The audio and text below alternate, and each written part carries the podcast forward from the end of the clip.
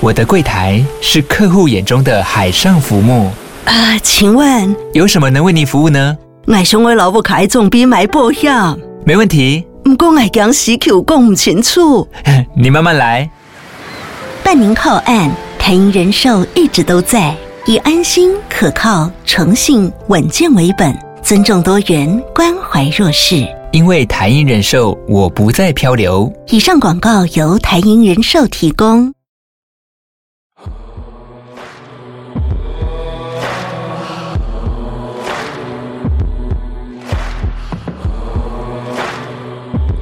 晚安，我的故弄玄虚，我是 D 嫂，我是 DK。哎，最近我们好像好久都没有吵架了。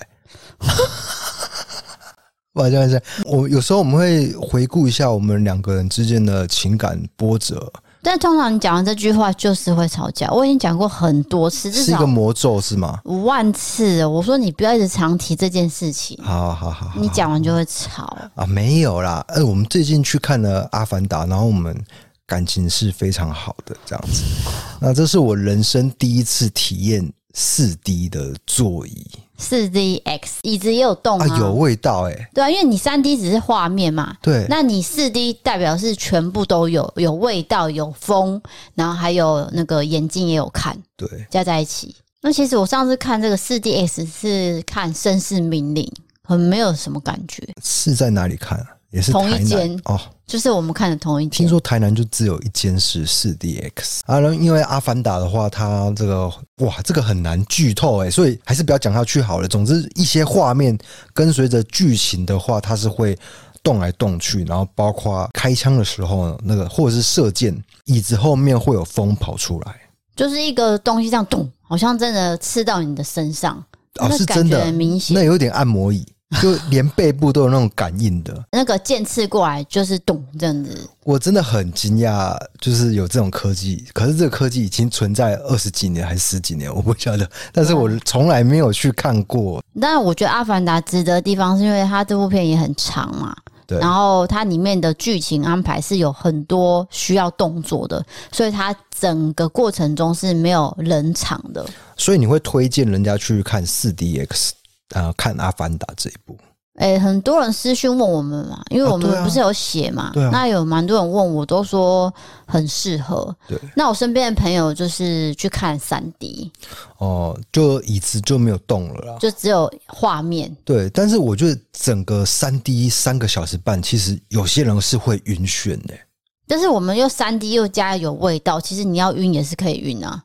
哦，对，我们没有晕。那我我在想，我会不会是我们的注意力被那个会动的椅子分散了？还有《阿凡达》的画面。哦，对啊，那个真的是叹为观止哎，因为你没有办法有喘息的机会，根本没有冷场，然后也没有说什么呃空白。有些人会说是剧情有点薄弱，可是我反对这个说法的。可是这个个人的观感，这是主观问题啦。对，因为我觉得他。光是创造出来这个世界观，我就觉得非常的了不起。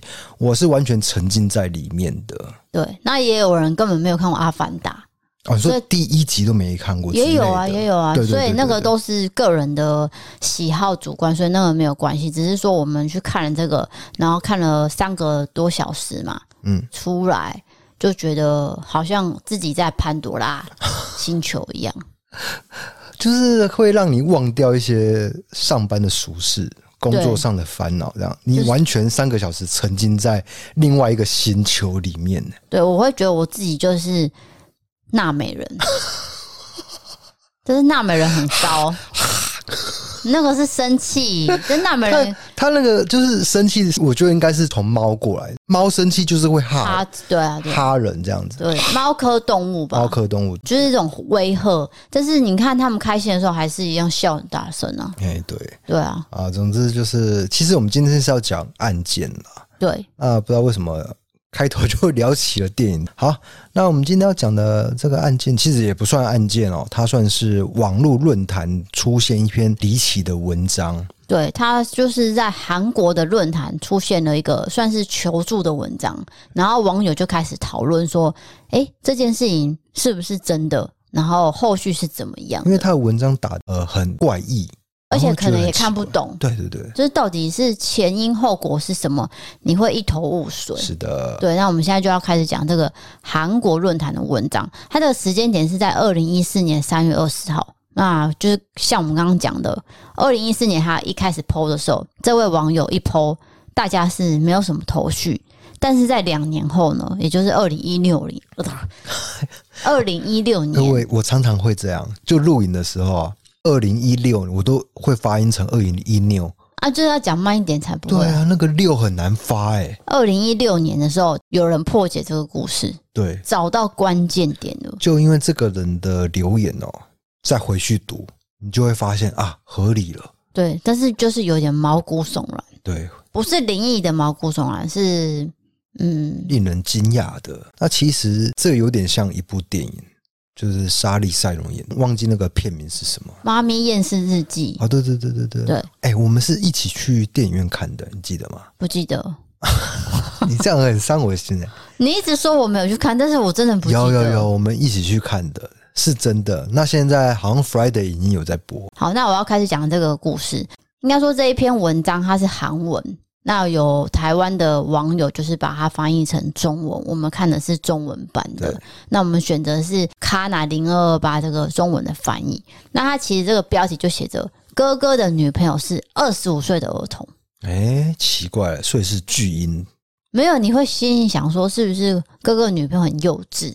标题就是这个意思嘛，是就是巨婴嘛，巨婴，然后可能巨婴的意思就是说形容一个大人像 baby 一样，像你一样。对，而且。纳美人，再回到娜美人，娜美人在形容一个人不成熟，他也会说 “you such a baby” 这样子。哦，对，你就像一个小孩一样，婴孩。对，就放在你身上也是通用啊。对，DK such a baby。所以这一篇他就是标题这样下上去，大家就想说：哦，这个女生是不是公主病，还是太幼稚，需要哥哥照顾？是。以下我就用第一人称来描述这个文章，可能会有点。把它简化一点，不会讲到那么细。对，对对。但是我会讲一些重点，大家要仔细听。那这人物很简单，就是只有三个，我就是我这个女生，然后再来是我哥哥跟我的一个女性朋友。首先，我想要说的是，这世界上哪有这种事情？这关系到我未来人生，请各位帮帮我，也欢迎帮我解答。我哥哥的女朋友是我很熟悉的朋友，这朋友在学生时代就很喜欢我哥了。是我从中撮合他们的。我们兄妹的老家是住在釜山，那朋友的老家住在晋州，比较远，所以我们选择三个人一起租房子住在一起。但绝对不是大家想象那种奇怪的关系。我哥哥是学美发的，我是学美甲的，我们都有考到证照，所以我们两个人都有在上班。但是我们有个目标，就是要一起开一间美容店。哥哥负责美发，我负责美甲。不过哥哥女朋友的关系。现在的状况根本不容许我们开业。简单的说，哥哥女朋友就是一个二十五岁的小孩，像个婴儿一样。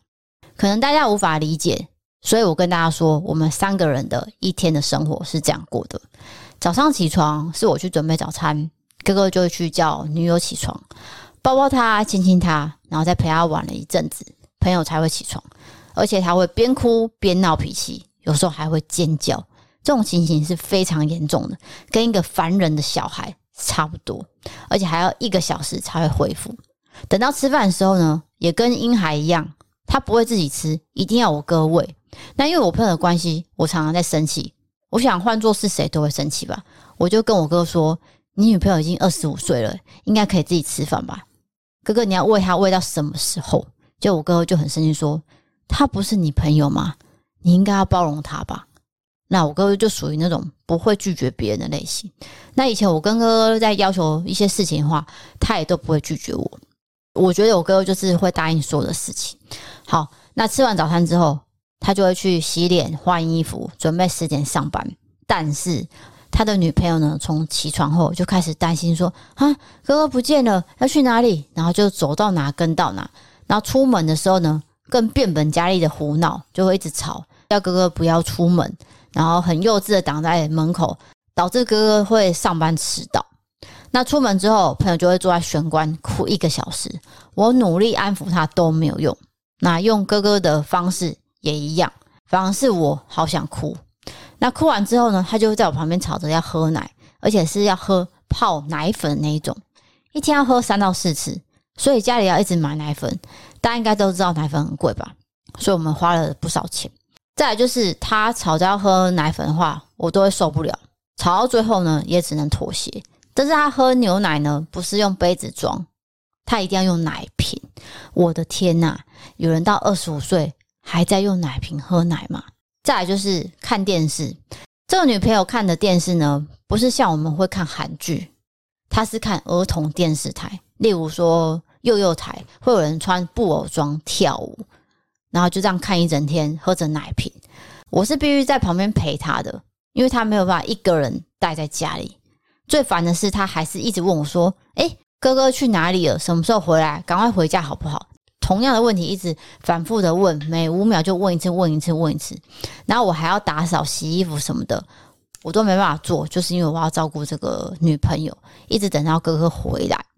结果等到哥哥回来之后，诶，这个女朋友呢，表情就不一样，他用笑着迎接哥哥，然后抱他、撒娇、黏着他，然后就像口香糖一样黏得很紧、很紧、很紧。然后我就变成透明人了，我朋友只看着哥哥。对我好像就不认识一样，我就觉得超级失落。我们家其实才十九平大，哥哥也不是消失，但是他就是一直哭，说啊，我怎么没有看到哥哥？这样这种行为跟小朋友根本没有两样。再就是我们家有很多玩具、拼图、车子、娃娃，那我哥哥就是回来的时候就会陪女朋友玩这些玩具，我就去准备晚餐。那吃晚餐的时候也是我哥去喂女朋友的，他的餐具呢是五颜六色，儿童使用那一种。吃饭后又吵着喝奶，不知道是不是因为这样子，朋友的外形也很像小孩，身高是一百五十四公分，体重是三十九公斤。接下来晚上要洗澡了，也是哥哥帮他洗的。到了晚上十点要准备睡觉了，还要开始闹脾气，然后又超过一个小时才会入睡。这样一起住已经超过八年了。一开始我觉得还好，我可能可以撑得住，但是我现在觉得我很震惊，我也受不了了。我朋友睡觉还会咬着哥哥的衣服，闻着他的味道。我第一次看的时候，真的是觉得晴天霹雳。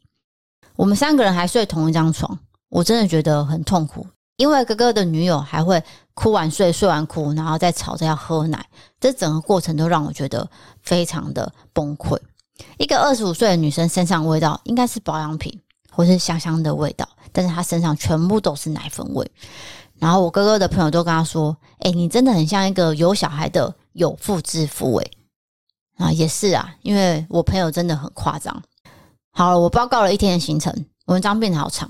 我觉得我哥好像是被爱情冲昏了头，我真的好闷好闷，我才打这篇文章。我朋友到底怎么了？他让我觉得很焦虑，那他自己情绪也很焦躁，一不合他的意思，他就会闹脾气、尖叫、耍赖。也常常吸手指，然后看电视、睡午觉，整天都在做一样的事情。我已经不知道怎么去应付他了。如果带去医院治疗，他会好起来吗？还是会像哥哥说的一样，他会继续这样下去？那我可以带他去精神医院看诊吗？可是再怎么说，他都是我的好朋友，也是哥哥最爱的女朋友。我怕他被精神病院关起来，我真的没有办法做这种事情。谢谢大家听我抱怨，拜托大家留言帮帮我吧。啊，所以留言就到这边了。对，以上就是这一个民众的留言，就是她是一个女性啊。对，那她抱怨说，她哥哥的女朋友有上述的种种行为，都非常的不像大人，而是婴孩。然后导致他们三个人生活就是蛮凌乱的，对，有点没有办法按着想要做的节奏去做。例如说几点我要干嘛，生活、上班什么都被这个女朋友打断了。那因为你刚刚这个故事是蛮长的，就是他的留言是蛮长的，我都在犹豫说，哎，我中间要不要插话？我已经剪短了一些了。对，但是我怕我插话会打断一些情绪啊。对啊，所以你让我讲完是对的，这样子听众听起来也知道是就是一致性的故事啊。对，可是我怕听众听到一半会觉得，哎，不会，他们会觉得说，到底为什么？对啊，就想要听下去这样。对对对对，那好，他这篇文章贴出来之后，其实只有两个留言回复，一个是指责，就说啊，你这个女朋友实在太夸张了，然后另外一个是说你这是编造的。哦，是假的。你这是自己杜撰的一个小说故事吧？哎、欸，有道理哎、欸，这样哪有可能二十五岁的女生会做上述的行为？对，首先是就是说啊，她、呃、会喝奶瓶，然后而且是真的是婴孩喝的牛奶，然后会吵着哥哥，就是黏着他不放，然后一直问他说去哪里了，都还不回家，然后每天都看悠悠台。种种行为这样子，对，然后耍赖啊，还要被哄啊，还要玩玩具啊，所有的事情都是一个婴孩在做的，对，没有。所以这个算是妹妹的角色会看不过去，是的，他觉得我哥哥的生活不应该是这样子，而且他也耽误到我了。那聪明的听众会不会已经听出来，就其实真相是什么呢？我先给大家一个提示，其实这个刚刚念的留言呢当中呢。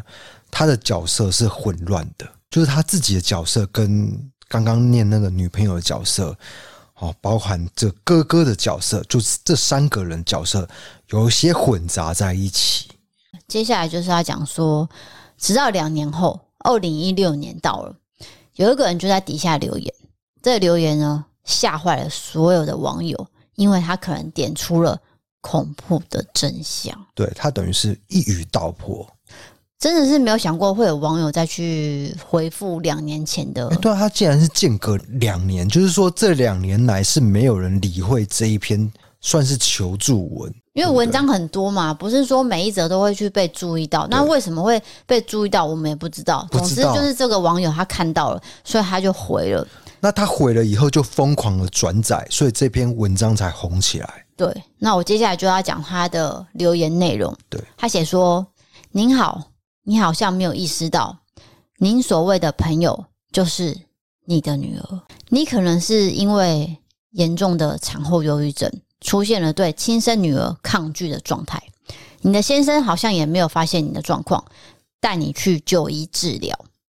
大家可以回去看一次文章，再去听一下我的解析，你就会发现，其实他们三个人关系的的确确就是爸爸妈妈加上。小儿童女儿，对，嗯，所以这个真相就是这样啊，就是妈妈去发这篇文章，但是因为她可能肩负着这个妻子的责任，所以她把她的丈夫变成了转化成她的哥哥，这样她就不用去负担妻子的那种重责大任。那她也把她的女儿变成了这个朋友，对，对，哥哥的女朋友，而不是我的女儿。这个其实可以道出一个女性的悲哀，就是女性其实要承受很大的压力。对，因为你怀孕几个月，然后再把她生下来，然后再把她照顾来，其实不是每个人都可以去承受这个压力。当然，很多人都走过来，我们的父母也都过来，因为这样听起来，这女生是很年轻就生小孩，对，她可能还没有去意识到这件事情，所以当她有压力的时候，她变成转换成把角色颠倒。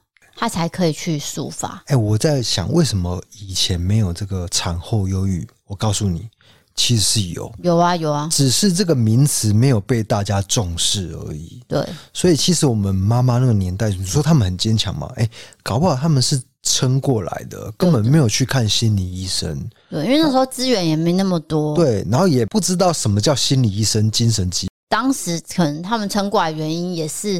不知道，不知道就硬撑这样子。那因为现在大家意识抬头，都会去查一些资料嘛。对。但是你看这一篇文章，他这个很明显就是他没有病识感。对，他已经完全迷失了。对，他不知道他自己的先生跟女儿嗯是什么角色，嗯、所以他就用哥哥跟朋友哥哥的女朋友去取代他的责任这样子。那我们就是再带着大家来重新解读，等于是这三个人其实同居八年，那代表说这女儿已经八岁了。对，从头到尾就是说，这位生病的妈妈，她的形象投射在朋友身上。那有一些描述朋友的片段，其实就是妈妈自己本身。例如说，朋友从学生时代就很喜欢我哥，那其实就是他。其实是他自己。对，他们可能是学生情侣，然后就从学生就交往了。再来，他写朋友是二十五岁。朋友是一百五十四公分，三十九公斤，这个就是他自己。对，他把自己，然后跟女儿的角色是混在一起。嗯，所以 Po 文的时候是二十五岁，那减去女儿的八岁，可能就是十七岁的时候怀孕。这么年轻怀孕，可能有很多想做的事情无法实现。有开头有写到吗？对啊，他说他们想要弄一间发廊还是什么的，美发跟美甲，但是因为生了小孩。你没办法去做了，对，你没办法去想要做自己的事情，然后变成说你要去承担母亲的责任的时候，它就变成一个嗯很很庞大的责任跟压力在身上，然后就造成她的产后精神的问题。产后精神疾患有分三种程度啦，产妇忧郁、产后忧郁症。最严重就是产后精神病，到这个阶段呢，其实妈妈有可能是自我感就整个丧失了，然后意识混乱的妄想，明显的幻听，思考过程也有很大的障碍，所以就会有可能啊，会做出比较不好的事情。对。这个所谓比较不好的事情，就是其实真的有发生这样的一个案例。那因为 YouTube 的版本我是没办法说的，我就在这边说了，就是产后忧郁，然后非常陷入这个严重的妄想以后呢，呃，这是美国的案例，有一个妈妈就是背着小孩子，然后就往下一跳，这样子，那两个人都离开了。所以这个是要被重视的一个疾病。对，就是说，当你的太太在怀孕的过程到生下来，可能先生在这段时间他的角色蛮重要的。对，但有的时候他们都忙着工作赚钱，嗯、因为你该开始要成家立业嘛。那也许有一些奶粉钱，像刚刚说到奶粉钱很贵啊，所以变成说啊，先生在打拼，可是他忽略了可能太太的角色。他的状况状况没有注意到，没有察觉到。对，他可能也觉得说太太只是常常心情不好。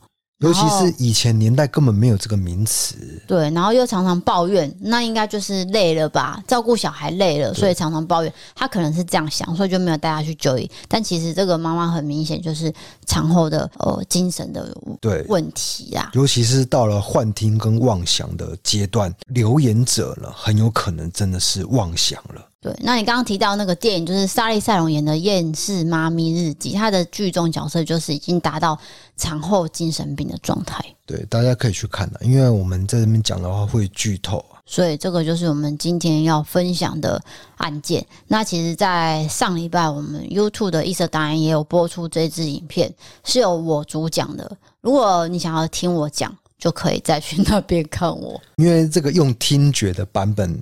是有多了一些我刚刚的补充，对，因为这个 YouTube 版本没法剪，我们就再补充了一些，所以这就是我们今天要跟大家分享的韩国论坛的文章。那其实我们在播出这支影片之后，也有一些年轻妈妈，哎，真的有，就是有有一些回响，他们的就受到了那种压力，不完全是年轻妈妈，反正就是她可能是母亲的角色，或是她是女儿的角色，她去看她妈妈，她就说她觉得她妈妈很伟大。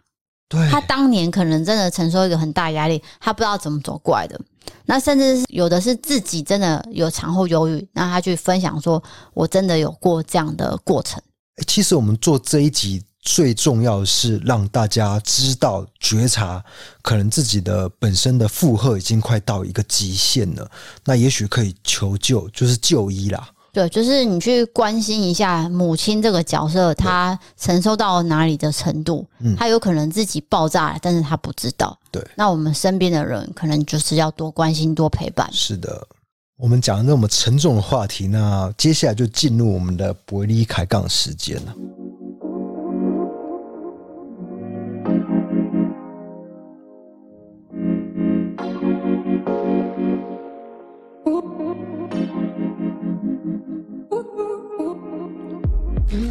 好的，好的，我会不会开杠的事？你看吧，我就觉得很沉重。好的，是不是充满了没有这种压力的氛围呢？你不要担心这么多，因为我刚刚跟迪嫂在讨论到底要不要讲这件事情。你不要担心，因为我很怕听众听完会觉得很很忧郁、很郁闷这样啊。但是我们本来就有不会离开杠，所以你不要担心这么多。那我们先讲一下，其实有一集啊，我们有讲到那个网友的被诈骗的经验。我不知道你记不记得，总之他的账户变成人头账户。哦，我简单讲啊，就是提供账户而已啦。对，他根本没有提供什么账户密码，因为你提供密码的话，你的这个户头会被盗领空嘛。他只是提供他的账户，因为他要做一些交易，结果这个账户竟然被拿来做诈骗的人头账号。对，那因为我当即是跟你讲说。如果我今天那个账户是零元的话，是不是就没有事了嘛？就不是嘛？那因为我们的 MB 三会员有一个是警察啊，他有告诉我们说，其实针对这种警示账户，也就是账户冻结的部分，都是涉案账号冻结后，联动所有名下的账号才会被冻结。哦，是联动的，联动了。嘿，就是说你一个一个是还好是吗？不是，你有一个被冻结，就会联动旗下其他的账号都会被冻结。哦，因为代表你可能有问题，你可能。不知道什么问题，总之就是会一起被冻结，所以你提供零元的账户也是会被冻结的哦。对，就连你日常生活的钱都领不出来了。对对对，所以你避免沦为诈欺集团的这种洗钱人头，你就是除了避免提供陌生人账户及实质交换之外，你在购物的时候，就是网络购物啊，嗯、还是建议以平台第三方支付。就是通常会使用虚拟账户对应，哦，那种会比较安全。比如说哦，我只是讲品牌啊，Momo 啦、PC Home 啦，或者是虾皮之类的，它是有一个第三方的。对，然后再来就是另外一个方式是汇款。哎，汇款就是你自己的账户啊，所以不能汇款啦。没错，他就是建议平台第三方支付会比较安全，然后在止付截断金流部分，损失金额索回的几率大很多。好，了解，听得懂意思吗？哎，然后我再补充一个，你可能没有看到这则留言，因为这则留言是我回复的，他也是私讯我，他就是说听到我们那一集讲的，哎，我跟你讲，他有一模一样的情况，他也是提供了一个账户，然后被诈骗集团拿去利用。那你知道吗？他后来都在。啊，抱歉，大舌头。他后来都在跑官司，欸，诶你说他是人头账户对？对，他被提告，他们认为他是诈骗集团的一员，其实他更不是，他只是被利用而已。那就跟上次投稿那个人是一样的啊，他也是对对对对，一年多的官司啊，一模一样的故事啦。除了你的钱领不出来就算了，你还要不断的不断的，就是去法院澄清这件事情呢。对，这个算是运气很糟，然后心情又糟，也不知道怎么办哦。对，所以你真的不要向陌生人提供你的账号。而不是密码而已哦，是连账号都要小心呐。对，你的账户名称、账户号码都一样。那因为犯罪永远都会走在这个破案前面，你知道这句话吗？就好像我在某某个侦探小说看到，还是柯南忘记了，就是他说，呃，因为呃，侦探是一直在追赶犯人嘛，所以等于是犯罪的手法是在先的，他会演进。现在已经演进到这种地步，那接下来还会变成什么样子，我们就不晓得。总之就是要非常的小心，就是你想不到的诈骗都有可能发生。对，而且会继续演化下去哦。所以大家对于这个金钱方面啊，账户账号什么的，信用卡都要特别的留意，对，不要给陌生人。哎，我们大家都是小资主啦，赚钱就是非常的辛苦啊。我们又不是那种含金汤匙出身，所以呃，我们每一分钱都要保护好，然后也不要被那些坏人利用。好，那接下来就是讲到网友投稿了。这第一则是高雄的。喜力虾米瓜，我算是台语的名字，对不对？不是啊，利喜虾米瓜。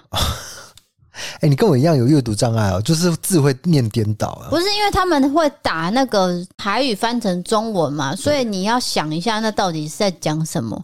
是利喜虾米瓜？是你说西瓜的瓜吗？没有，是呱呱的呱，鸭子的呱呱。对，OK，好，那他讲什么呢？好，他写说：“DKT 嫂，你们好，呃，希望这个故事可以让大家博君一笑。前提要介绍一下，我家是住透天的啊，透天厝。那我个人是信鬼神存在，属于爱听但是又会怕的麻瓜。我偶尔会用平板追剧，当遇到放假的时候，会小追到半夜一点才睡着。那一天，十一月五号星期六晚上，我在追着《二十不惑》。”正在追倒数五集的时候，毅然决然决定隔天再把它追完。我就关掉平板荧幕，然后平板的盖子就盖起来了。隔天早上起床之后，在房间赖床赖到十点才下楼吃妈妈的爱心早午餐。吃着爱心早午餐的时候，心里一直想着说：“啊，我等一下一定要把这个剧追完啊！”这种期待的心情。然后吃完饭之后，我上楼，我就听到那种电视的声音，我立马停下了脚步。我心里想说。楼上没有人，为什么会有电视声音？难道是隔壁邻居的电视声吗？此时此刻，在楼梯上，我犹豫了有一分钟左右，但是我还是提着好奇心走到我房间门口。当我站在这个门口的时候，我才发现那个电视声就是我房间里面传出来的。我又陷入了害怕跟怀疑的心情。我想说，怎么会是我房间呢？这个声音该不会是平板传出来的吧？好像是我的电视剧的声音呢。怎么办？我该去看看吗？我又在门口又待了半分钟左右，最后我还是提起勇气走了进去。我发现我平板的盖子是盖着的，声音确实是从平板里面发出来的。我打开盖子一看，萤幕正播放着锁屏的播放键，导致有声音无画面的状况。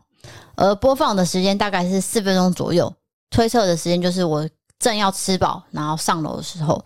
所以我心里呢就漏了半拍。我愣了一下，我告诉自己说没事没事，就淡定的在房间把剩下的五集追完。我当下发生后第一个想法就是想说，我想要问 DK 的解释。什么解释？他不是讲出来吗？我觉得他可能没有按到暂停键，然后继续播放了，是不是这样？没有，他的意思是说，哦啊、我知道，他说盖子已经盖起来，那不应该可以继续播放，因为他起床之后没有去动平板啊，对对对对，所以他直接去吃饭，所以那平板照理说就是盖着了，不会有人动它。但是他上楼的时候是听到了剧在播的声音，哎，怎么会这样？因为你刚刚说博君一笑，我以为是一个出糗的经验，结果他要我解谜，没有，他说。假设如果低嫂是当事人，会怎么应对呢？谢谢两位美丽动人的主持人，爱心爱心，想要听 DK 科学解释。科学解释啊，就是可能真的无意间按到还是什么的，啊，不是无意间按到哎，欸。可是有时候三 C 产品的确会发出一些声音的，啊。因为这个状况我我还蛮蛮长的，我也有遇过，就是你没有去按，但是他自己播了。对，我印象中我没有去按到它，对，它就播放了嘛。嗯，但是我不会去往灵异的方向去想，我可能会觉得是无意间按到。哎，但是你这样讲，哎，每个人都有这样的一个经验，会不会有一个山西小精灵正在？不是不是我讲到笑了，是因为低嫂在那边翻白眼。不知道你创造这个什么奇怪的角色 哦，我在科学解释啊，没有啦，就是超不科学解释。山西小精灵他在按，就是你明明就没有去动它，它就很调皮，它也没有在跟你恶作剧啦。因为小精灵都这样嘛，看你慌张的样子，它就觉得很好笑嘛。OK，哦，它就按按一下，诶，按播放键。哦，看到你好好慌张哦，他觉得很开心这样。哎，你可不可以录音，不要打哈欠啊？你讲这一串我都打哈欠了。你可不可以回应一下？然后我就哎，你看打哈欠，我还喝水。哎，这样子节目会空白，可见我有多觉得无聊。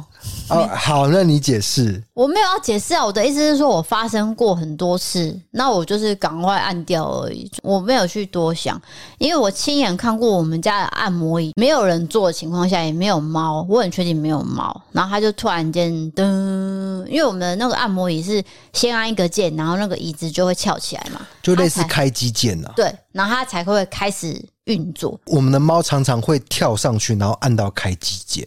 但是那时候就是没有猫，我才刚起床，一打开房门，看着按摩椅发呆，结果那个按摩椅就自己噔噔。哎，你怎么没有没有跟我讲这件事情啊？我，我看着这一切发生，我再把它按住，然后再把它让它就是关机。我是我这边推荐一下，就是那个富士按摩椅，我们家用这个品牌，没有收钱哦，没有业配哦。所以当天的按摩椅呢，就是在我眼前。发生这件事情，而且那时候是农历七月，但是我很冷静的看着它这样子翘起来，然后我再把它按掉。那你为什么没有跟我讲这件事情啊？我知道你，你怕我会做一些文章来吓你，对不对？因为我觉得这个事情很小，你就觉得可能是一时之间的电子的，因为现在电子产品都有可能发生你想不到的状况嘛。就像我看电视看到一半。我就没有转我的遥控放在很远的地方，但是它自动帮我关机。哎，我这样想哦，我发现就是，哎，会想很多的人越会害怕，因为你看到这个情况，其实它有点见鬼了，但是你不愿意去把它跟灵异联想起来，你就不会害怕。不是说有点见鬼啊，就是没有鬼嘛，应该说。可是你真的看他亲眼看到没有人去按他的状态，竟然有人去做那个按摩椅，我也没有在上面，然后猫也没在上面，就是你看到这样，会不会是猫按到然后迅速跳走？没有，猫在我们房间。Oh my god！所以你确定就是两只猫都在？对，然后我还等它开启把那个椅子摊平之后。我要看它动到什么时候哦，我是看完整个全部，我再把它关掉的。哎，其实你讲这个更毛，哎，就是如果你硬要把它扯灵异的话，会比这个原投稿人还更毛。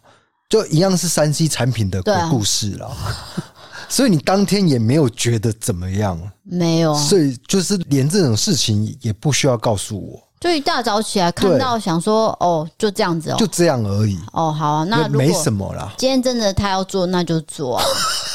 你说如果是鬼魂的话，对啊，就做啊。我又没有说不能做。OK，让你做，让你做也可以。但是我把它按掉了嘛。哦，你就你就爬起来，然后把它就归零这样。对，因为我是看整个过程，它打开来，然后翘起来。然后我想说，它翘起来了，它该不会，因为它不是会侦测手嘛？那你的脚那一块一定会升起来，重点是脚那一块嘛。所以我就看着那一整块这样浮起来之后，那我想说它会不会有下一个动作？因为下一个动作通常如果是人去做的话，它是不是就会开始侦测你的心跳，然后滴滴。第一这样子嘛，会有会有声音嘛，但是没有，没有，它就是纯粹自己开机了。对，所以我就觉得那还好，就是电子类的东西常常都会自己开关机啊。哎，我觉得由听众来自己决定这个算不算一个鬼故事。不，不用帮我决定啊，我没有在猜测啊。就你觉得不是啦，很简单的说，你觉得不是啦。不是不是，因为我觉得我家里有很多电子东西都是超乎我的预期。对，比如说这个投稿人的经验，我们也常遇到啊。对，然后再来是我的电视，我的电视也有。我刚不是讲了吗？就是我看到一半就被关机啊。没有，那个是因为我们长期电视盒是开机的状态，所以它可能会有点秀抖。我觉得是这样了。我们电视盒没有在关的，对，有可能，有可能啊，所以我就不会觉得怎么样嘛。是是是，但是我会发现是一个固定的时间点哦。那我就想说，这个时间点怎么了吗？嗯，是白天啊，那应该没怎样吧？可是，诶、欸，鬼是不分白天跟黑夜出现。听过很多白天的鬼故事，超多的。但是你黑夜会害怕，对对对，白天比较不会害怕。我看着很多事情就是发生。但是不会去嚷嚷，你看着这个潮起潮落，这样都很淡定。那在这个部分也是非常感谢你的训练，理性的训练，逻辑的训练是吗？对，理性的训练加上要冷静面对。嗯、我不像你说。今天饭店有门铃在按，然后你不敢去开，我不会这样，因为那个门铃是我去开的。你是不是要从第一集叼到两百集啊？啊，我还是要告诉大家说，你每天每天都叼着这个经验啦。DK 没有看过鬼，但是他很怕鬼，胆子很小。对，胆子很小，狗叫也怕。然后那个路上砂石车这样空空，他也会怕。只是有声音，他都会吓到，这样很容易受惊啊！我只能这样讲。就比如说，我骑摩托车在低扫了，旁边的车按喇叭，但他不是对着我们按哦，别台对别台这样按喇叭，当下我就会吓到，我就说：“哎，怎么回事啊？”然后我就会被他吓到。其实我不觉得怎么样，但是我常常被他吓到。那怎么会这样？问你呀，什么怎么会这样？因为危机意识太强烈了。对，嗯，不予置评。我实在不知道怎么说你。哎、欸，那我们用灵异的解释，会不会我们家有一个鬼，他正在享受按摩椅跟看电视的乐趣，然后关你电视，然后吓你这样子，但是你都没有被吓到，所以最后这个鬼就愤而离开，因为他哎、欸，算是小精灵的概念。概念，我就说这个走音都会走音的嘛，讲话很容易走音，你都不晓得啊？还好啦，反正。今天的尬聊有点太尬了。概念，概念，哈，反正对概概念很很容易念念成概念呢，就是念慢。没有你在讲话的时候，你不会注意语速啦。好，我们来到下一则投稿，这算是比较糗事，但是我觉得是很可爱的糗事，不是那种真的很丢脸的。会觉得有点。现在好笑指数五分是满分的话，你会给几分？这样会不会很伤人？如果他自以为好笑的话，你给太低。应该说出球指数好了，出球指数，出球指数满分三点五。哦，那算高哎，因为已经过半了。对，那你听听看哦。好，请说。这位朋友写说，在这边想要分享一下我跟我男朋友暧昧时期的糗事经验。我跟我男朋友是在交友软体认识的，聊天聊了大概两个礼拜就见面了。那时候两边都还在处在情商中，一开始就是用纯交朋友的心态在聊天，聊了大概四五个月吧，就开始正常的频繁约会，到后来。已经很像在一起的情侣，但是双方都没有告白，处在一个很尴尬的阶段。后来他就用他长期配合的设计师嫁到高雄的理由，问我要不要南下去陪他去剪头发，然后顺便去义大玩，我就答应了。出发之前我有心理准备，因为会过夜，其实会发生一些害羞的事情。我自己也觉得都是成年人了，不对？成年人了，对，我自己觉得是成年人了，哦，好难念。然后双方都愿意的状态下是没有关系的。到了意大之后，睡前就玩了一下游戏，然后喝了一点小酒，双方就很安稳的各自睡觉了，完全什么事都没有发生。本人身为一个矜持的女生，也不敢直接扑上去。我们甚至睡觉连手都没有碰到对方，整趟旅程都没有任何进展。然后原本回家还很难过的，想说是不是自己没有什么魅力，所以对方没有下一步的举动。已经做好心理准备，想说对方可能把我当普通朋友，但是义大回来后的第二天，他就约我去庙口夜市，我们就一起去吃他觉得很好吃的螃蟹羹。不知道大家有没有去过基隆夜市？那个座位都是小小的铁椅跟铁桌，就是坐的离店家很近。然后在等螃蟹出来的时候，我们就从外套各自拿手机出来。他拿出来那个手机的口袋，就突然间喷出了一个东西到桌上，也就是。保险套，当下一定被老板跟其他客人看到了，空气瞬间凝结。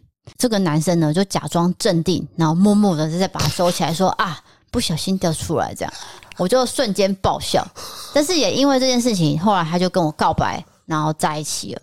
我后来才知道，因为他是怕去义大发生什么事情。但是他自己也很胆小，不敢告白，也不敢做出什么举动，所以他就是带着以防万一。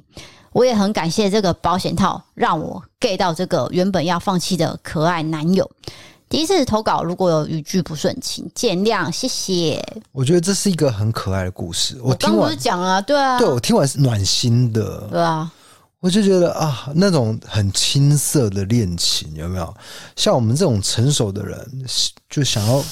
想要怎样就会就该该熟的人就该发生什么事情就会。你是巨婴，你不是成熟的人。这对情侣这样子，因为代表说一开始见面出去约会，可能真的很喜欢彼此，但是讲不出来。嗯、对，然后又觉得说过夜可能会发生一些事情，所以他就带着。男方也许也想发生，女方也许也想发生，但是。可能都很矜持，那一天就是没有一个契机让他 happen，就是矜持啊。对对对对，听起来就是矜持。可男方也在矜持哦，哎，男方也有绅士风度，对不对？对，对他就是没有一个呃，对，就是询问。今天可以怎样怎样吗？是这样吗？要问吗？其实不是哎。直接可以问，也可以不问啊，就是不用讲过程。我是说他，嗯，他有准备。那他有准备的情况下，代表他可能真的是很喜欢这个女生，他才会去想准备嘛。如果我今天就不喜欢这个女生，我怎么去准备？对，如果都没有准备的话，其实也不好哎，因为可能会蹦出一个生命哎，对不对？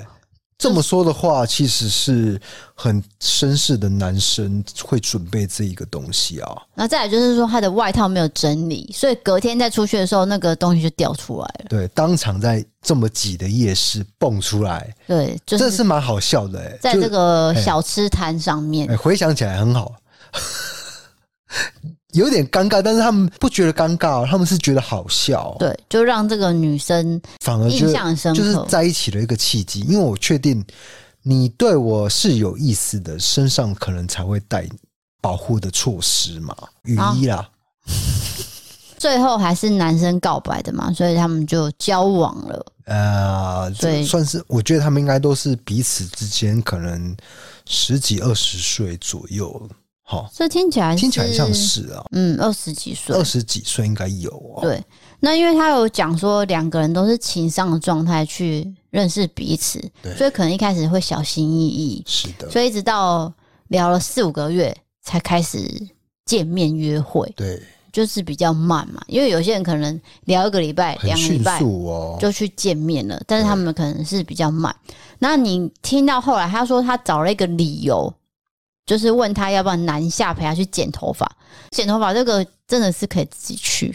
对，但是就是说我如果有人要约我去剪头发，应该就是确认说，也许这个人对我有意思，对，是不是这样？或是说，哎，你需要我陪你去剪？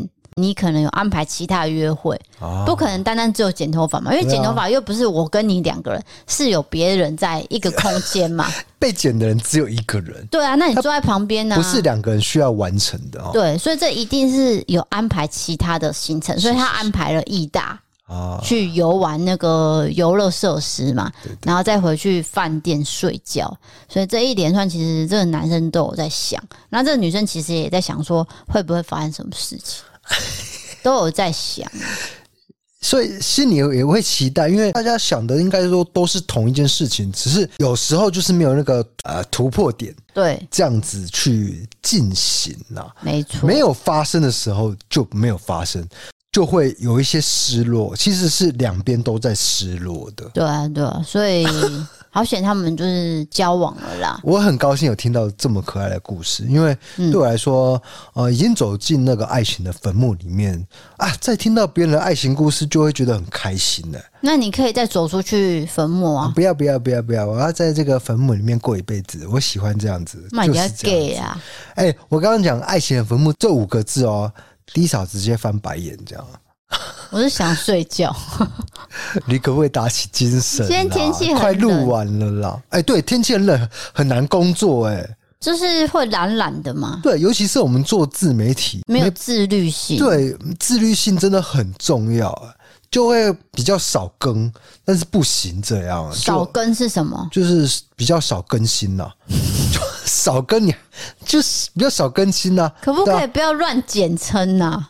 哦，少跟这种东西听起来超怪的啊，啊！对不起，对不起，就是我觉得在爱情关系里面，诶、欸，处女座会比较强势啊。哦，对，就是处女座会跟金牛座在这个比较上面啊，哈，没有、欸。那金牛座表面上道歉，但是他心里很硬，其实是这样。我觉得是两回事，因为你要看你遇到的是什么样的金牛座。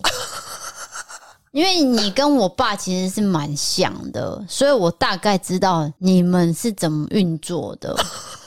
刚好都是金牛座，是不是？我跟岳父是金牛座啊。对，那生日好像也是差一两天了，那都不重要。反正就是说，像我妈是狮子座，我妈就会觉得金牛座。实在是太，例如说不积极呀，还是怎么样的？但是他会对某件事情很积极。哦，对对对，我们对有兴趣的事情超积极，但是没有兴趣的事情就像放牛吃草一样。对，那因为像我爸已经这么老，他在家里会有自己的规划，然后或是去上课，但他在家里的坚持是什么？就是他一定会拖地。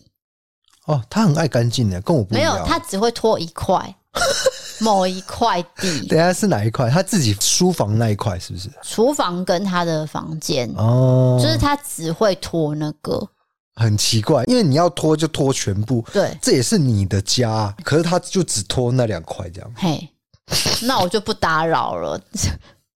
那你妈会念他吗？就是念这件事情，因为我妈不喜欢拖地。所以他会觉得说，OK，你拖地就让你拖，我不会干涉，只是说你要拖就全部拖。但是也没有因为这个吵过架，因为这个还好，因为他们俩，小事情啊，对对对，这个不是到可以去争执的事情。但是就是你会看到说，哎，怎么只拖这一块？那你问他，他也讲不出个所以然。那那就这样吧。有时候金牛座很懒得掰理由，哎，可是我会想很多，觉得很好笑这样。啊，总之呢，讲到星座，其实我一开始很不相信星座这件事情。我觉得是某个人在那边瞎掰，就是比如说这个星座会，某个人对，比如说我要出星座书嘛，或者是呃我要写星座专栏，然后我每一天都可以写出什么金牛座今天会遇到什么样的事情。我觉得怎么可能？嗯，所以有一些瞎掰成分在，我想应该是有的。但是后来我发现，哎，真的某个星座的人集体都会发生这样的一个行为或是性格，对，所以我就开始渐渐的相信。那呃，这科学解释就是说，比如说我五月份出生的人，那个气候的季节是怎么样？对，就会遇到怎么样的事情。比如说，你夏天，呃，可能可以看到比较多的东西，你懂我意思吗？就是比如说盛夏嘛，那那可能繁花盛开，百兽齐鸣，所以你看到的东西是很缤纷的。那你冬天出生的人又不一样，就可能比较萧瑟，个性比较收一些些。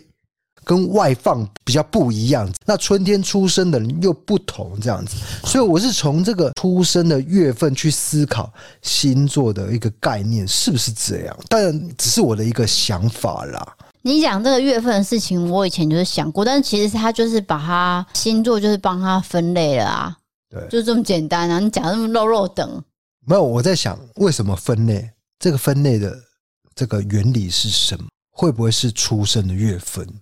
对，然后再来是血型也会分嘛，A B O A B，对，但是其实只有四种，好像有点太少了。对啊，所以我觉得血型去分个性，我就觉得不准，不可能，世界上只有四种个性，绝对不可能。对，但是世界上也不可能只有十二种个性啊，一样啊。哎，有道理。对啊，所以应该是说这是统计学加上真的有一个嗯，当然这个信者恒信，因为我相信一定有呃不信星座的人在嗤之以鼻。对啊，就听到这这段的时候，他们觉得啊，反正我怎样都不信啊，那你们讲那么多干嘛呢？对不对？没关系，所以这个就是信者恒信，信不信者恒不信，但是都没有关系啦。如果相信的人，也也只是一个乐趣在看待它。对，对对没错。然后我们想要讲一下，这几天还有一个事情很累，就是说我们出远门。对，我的出远门就是超过台南市区，只要过那个范围就是出远门，坐火车也是出远门，所以我们其实直到了高雄，但是那一天我们累坏了。对，因为那天算是中午，我们约了一个叫巧涵的刺青师，然后就去，嗯、呃，那边应该算是武庙嘛，高雄武庙那边，那我们就去找他，跟他聊天，然后刺青。那聊了大概三点半四点左右，我们就跟我们的剪片师约了要见面。容我多聊一下这个刺青师的部分，因为很多人在我的 IG 小账看到我的刺青，其实是刺你跟猫这个图案，那他们以为我很爱你这样子。对，其实没有，其实这个图是有意涵的。对，这个图是由一个插画家。啊，画出来的，因为我我们心里非常的感念这一个人，那是有纪念性的图啦。总之就是有一个纪念性，并不是说我很爱低嫂。你完蛋了！你在这边说你不爱低嫂，不是不是不是，我讲错话了。我也很爱低嫂。但是它中间还有这么一个含义，这个插画家跟这个刺青师是国小就认识的。对，然后这个刺青师叫做处女座刺青。如果你 IG 搜寻处女座刺青，就可以，也许可以找到他这样子。那也可以在我们的 IG 看到他的刺青的作品。那如果你喜欢的话，可以去他们那边刺青。他们两个是互认识，所以我们是一起去怀念这一个插画家的。对。那其实巧涵也算是蛮会聊天的，所以我们就聊了好多各种事情。对，那因为他大概是二十五岁嘛，我们就在想说，二十五岁的人生，我当时在干嘛？因为我们都会遇到这些二十五岁的朋友们，对，就是比我们年轻十几岁的人哦。对，就是八年级生。是的。那他们可能刚毕业之后，他们工作是什么，都很想要知道。其实才看得出来说，第一个就是说会画画的人，其实他是。天生的一个才华，哎，对对对对对对，比如说姐姐会唱歌，妹妹可能也会唱歌。我说可能啊，不是一定啊。那姐姐会画画，那可能妹妹也会画画，对不对？我是讲这个人天生啊，我没有在讲遗传，因为你讲遗传的话，我以为你要讲遗传。我我也没有会画画，但是我姐会画画。哦，对不对？所以遗传这件事可能没有那么办法成立。但是你说天生的，我是相信的，就像你唱歌一样。对，你的歌声就是这样，不可能突然间变成天籁。对，我是比较相信这一块，因为这个是学习学不来的。对，有很多偶像级的艺人哦，他想要学唱歌，但是他最多就是只能在那个程度徘徊了。可能歌后那种，比如说我可能只是在 pub 驻唱，可是其实我唱的比偶像级歌手还好。这种人超多哎、欸，但是就是你的人生的际遇嘛，就是本来就不一样。没有，我我只是说拉回再到这个才能的问题啦，就是才能上你会会什么就是会什么了。对，那是一个天生的。那因为他本来就是念美术班，从小到大学也是有关美术的。我觉得他美感是很够的，而且他对于一些呃绘图也是有自己的想法。我觉得有自己的想法跟那个。那是很重要的事情，就是说，他不是说没有主题的乱画，因为你没有想法就是画匠而已。对，但是你有想法的话，你就是画家。哎，画家跟画匠又不一样，那个匠是就是工匠的匠了。对，匠气的匠，匠气的匠对。对，那也他也点出了一个。其实就是为什么我姐没有在台湾工作的原因。老实说，这件事情大家都知道。对，你你有讲过了。对，真的就是因为可能台湾没有那么重视设计方面的人才，或者是台湾的市场没那么大，它就是这么的小。那也许薪水方面就没有给到一个地位。那但是其实很多企业是很需要视觉的支撑。对啊，但是没有重视到。对，就是说你是视觉，他可能重视视觉，但是薪水是一件事情。再就是说，他不只做视觉的事情，他还要做很多行政的事情。对，等于说你就不是专职了。对，你把他的才华所发挥的时间缩短了，他可能本来可以画十张 banner，但是你把它缩短化成五张。那他的才华就被压榨。那他其他的时间是在做一些行政方面，就是公司交付给他的非画画的事情。对对对对，因为就像我以前公司他们会办演唱会哦，那演唱会其实跟美编当然是有关系，因为你要设计。很多的图案，对对不对？那些都是他画的，没有错。你要说资源也可以，那当然就是我们公司可能人数不够啊，所以可能需要大家一起帮忙。因为老实说，跟我也无关，我是电商部门，我跟演唱会有什么关系？对，但是我还是去了。去了。对啊，就是现在的公司模式，可能很多小公司因为人人力的关系。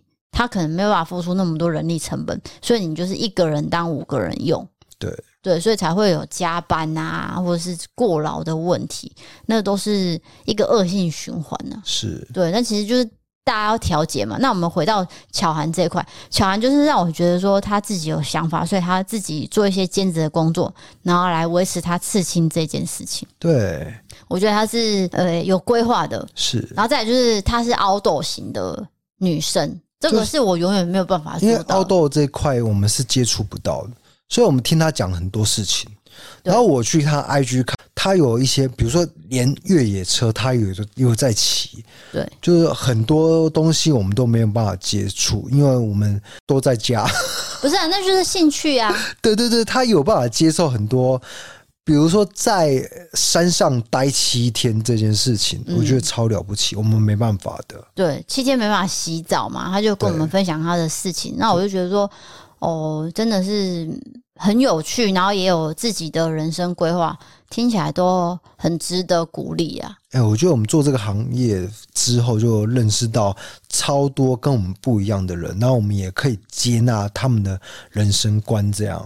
对啊，也也不是说接纳，就是说大家理解啦，互相理解这样。大家可以互相包容，不是说你一定要照我的方式，我一定要照你的方式，那个没有必要。所以我很讨厌道德批判这件事情，就是说啊，我做的事情比你好啊，没有这回事啊。其实大家都是人类嘛，对不对？对，就是互相啊。我讲了一个很无聊的东西，抱歉。对的。然后我们跟巧涵就是相谈甚欢嘛，然后也刺了一个我跟小茉莉的图在 DK 身上。对，那也是那个插画家画的。对，之后是一个纪念了。那之后我们就到了大圆柏，跟这个九挑的老板娘会合。呃，没有啊，先。讲我们跟剪辑师会合这件事情啊，没关系啊，就聊一下。就是说，我们现在频道有一个呃合作的剪辑师，他叫丹尼，这样。那我们就是跟他见面，对，然后聊了一下彼此的规划。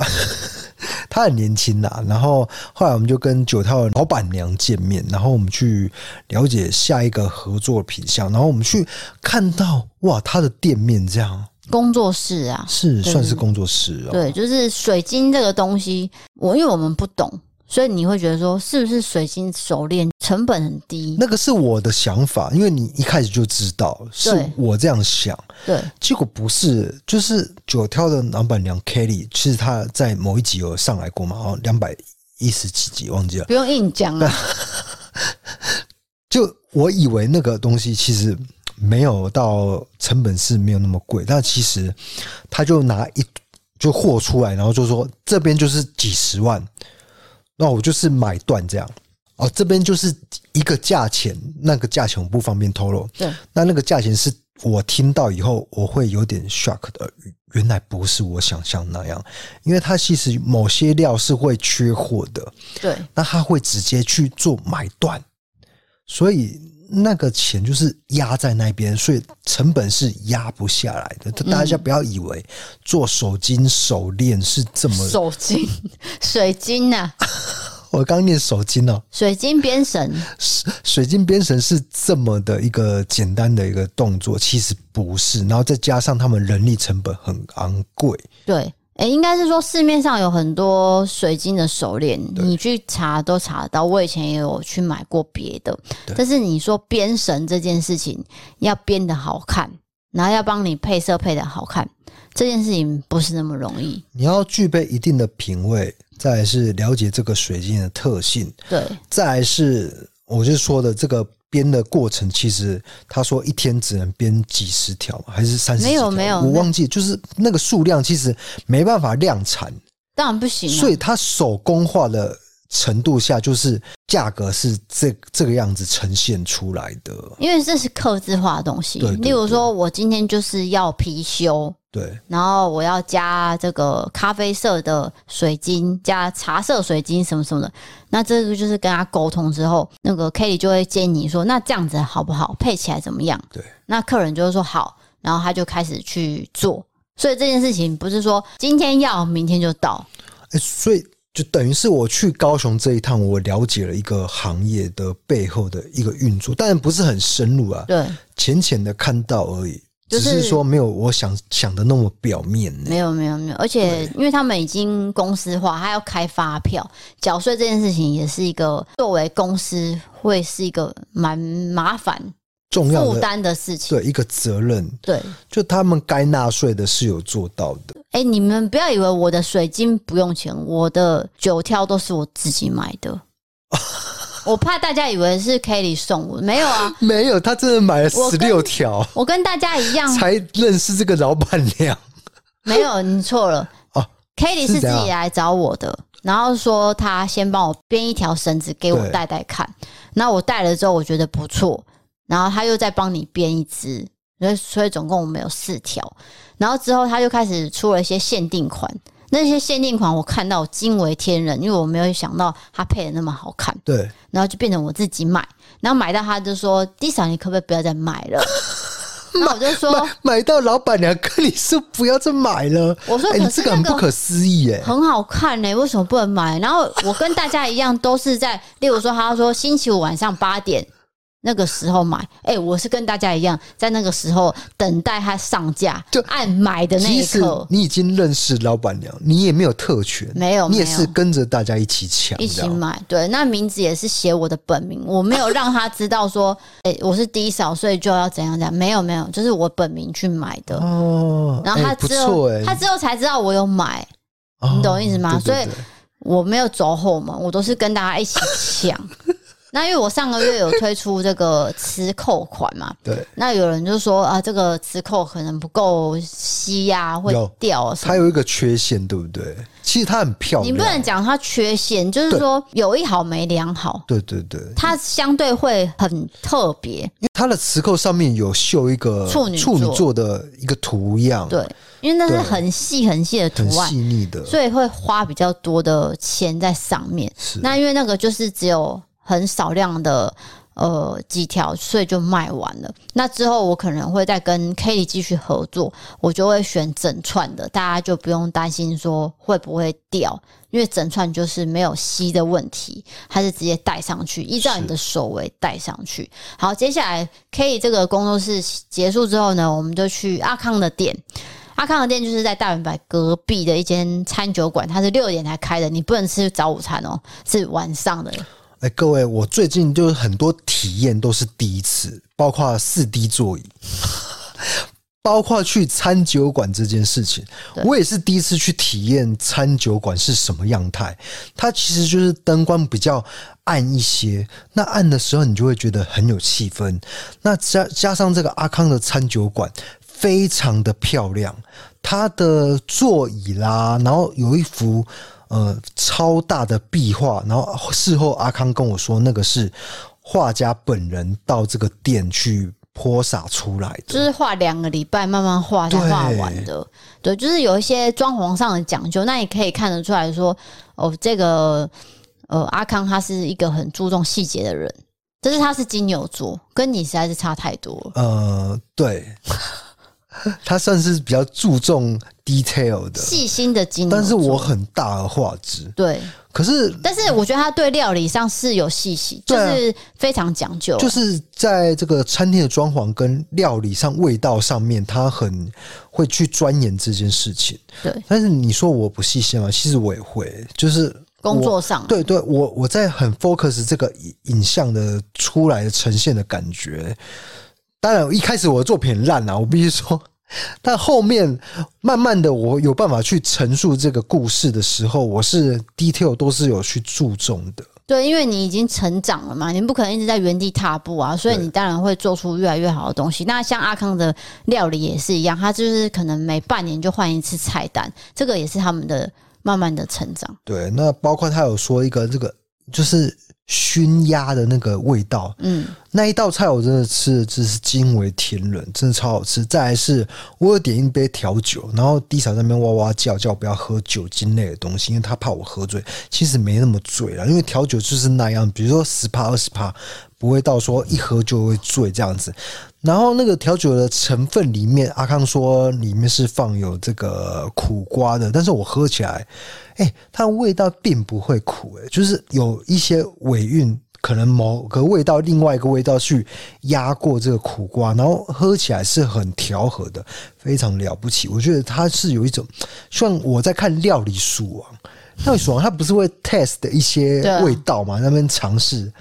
我觉得他就是这样的一个感觉，没错没错，因为他们的感觉就是西式的嘛，对，西洋的那个感觉。那所以这次也是谢谢 Kelly 的招待，因为我们也吃了蛮饱的，对，然后也做蛮久的。我本人呐、啊，就是差不多七八点之后，我的精神状况就是会到一个准备弥留了，萎靡不振。对，我要休息。我知道你在累了，但是我我们还在谈话。所以大家真的不要约我晚上出去。我跟你讲，我们谈到一半的时候，我看到 D 嫂不行了，然后我就一直想办法要 cover 这个对话，你知道吧？但是 D 嫂已经半关机状态，就是比如说 Apple 的手机，它不是有办法全关机嘛？就是它是休眠的，D 嫂已经休眠了，就画面暗掉了。差不多是对对对对，七点半到八点左右就你，你差不多八点真的是完全休眠了。因为你已经吃饱了，你没办法硬化哎、欸，我发现你没办法回话了，你顶顶多只能回很简单的东西。那我一直冒冷汗，是啊，我们还在谈谈话呢。不是因为我们已经一整天的能量差不多也耗尽了，那个叫社交能量。对，因为你要讲话嘛。但是有些人是很厉害，就像 Kelly，他可能一整天。他都不会累。对，因为他在做生意，他可能早上才在台北谈生意，就晚上来跟我们吃饭。啊，对你这样说，我才发现他、啊、他也没有、啊，他早上在台北，对啊，他晚上在跟我们吃饭，在高雄吃饭。对，然后也是讲有关工作事情，那人家不会累啊，也可能跟年纪有关，有跟他经验有关。都有关，那我就是没有办法撑到晚上八点，七点已经是 康张紧绷了。我们的作息是这样啊，没错，就是大概八点，我们就会在床上划手机，然后看 Netflix 或者是看电视，总之就是 Disney Plus 之类的，是坐着休息的状态，不会讲话，不会再社交了，哎，也不会做任何比较复杂的事情，就是简单的事情。所以那个大家不要约我晚上出去，真的真的真的不是特例可以啦。就是如果像遇到 Kelly 这么好的人，要愿意跟我们分享很多事情，那当然是没问题。那当然我们在阿康的店也度过非常愉快的这个时光。那阿康也问我说：“哎，你们台南本身就有很多很有名的餐酒馆啊。”为什么我们都没有去吃呢？啊，这个道理跟我们刚刚讲的一样，因为我们八点就休眠了，对，关机了。我们差不多五点半吃完晚餐。然后吃一吃，可能六点多七点这样，然后就开始要准备休息。有，有时候你七点会回娘家嘛，然后跟啊、呃、你妈妈谈一下话，对，那个也是社交能量啊。那其实是，其实你回从那个娘家回来也是蛮累的这样。对啊，那回来以后当然就洗个澡，然后就睡觉。哦我们虽然做自媒体，但是我们生活就是日复一日这样，蛮规律的。对，所以有些人说：“哎、欸，你们有没有吃过什么餐厅？”没有，没有，我真的没有吃过什么餐厅。没有，我们都叫外送这样，或者是我妈会帮我买啊。就有时候她可能常常固定买的一些店，她可能会帮我买。对对对，那就是那几间而已。我岳母相当会买香肠熟肉，大家知道香肠熟肉吗？就是台南的很有名的，高雄也有啊，可高雄可能也有，但是我可能在高雄就比较没有吃过，因为台南的那个香肠熟肉是真的超有名的，对。对，有几家特别有名，对我觉得很好吃，这样。对，所以现在我又饿了，我可能准备要去吃饭了，对 对对。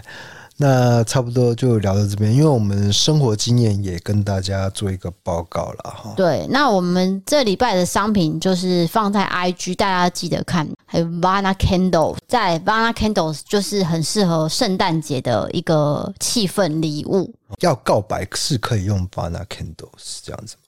啊，不要不要，这太沉重了。反正就是一个气氛，随便随便随便。对，我只是说 Candles 它是一个选择性，就是因为它是制造气氛用的，所以圣诞节如果你跟大家开 party，它开在那边就是会很好闻，也很好看。没有错，因为我们每次录 podcast 必点 Candle，就是我左边这一座，虽然大家目前视觉上是看不到了，但是我都是有点的。还有万万两的水饺，我们都持续在进行中。因为万万两有跟我们说，就是回购率是蛮高的了。对，大家都有持续在买他们喜欢的口味。那最多人买的还是我那个低勺的专属的组合，免运的那个组合。对，我帮大家配好的。那这个目前。到现在来说都是一个长期的合作，所以大家如果想吃万万两水饺，都还是有在开卖的。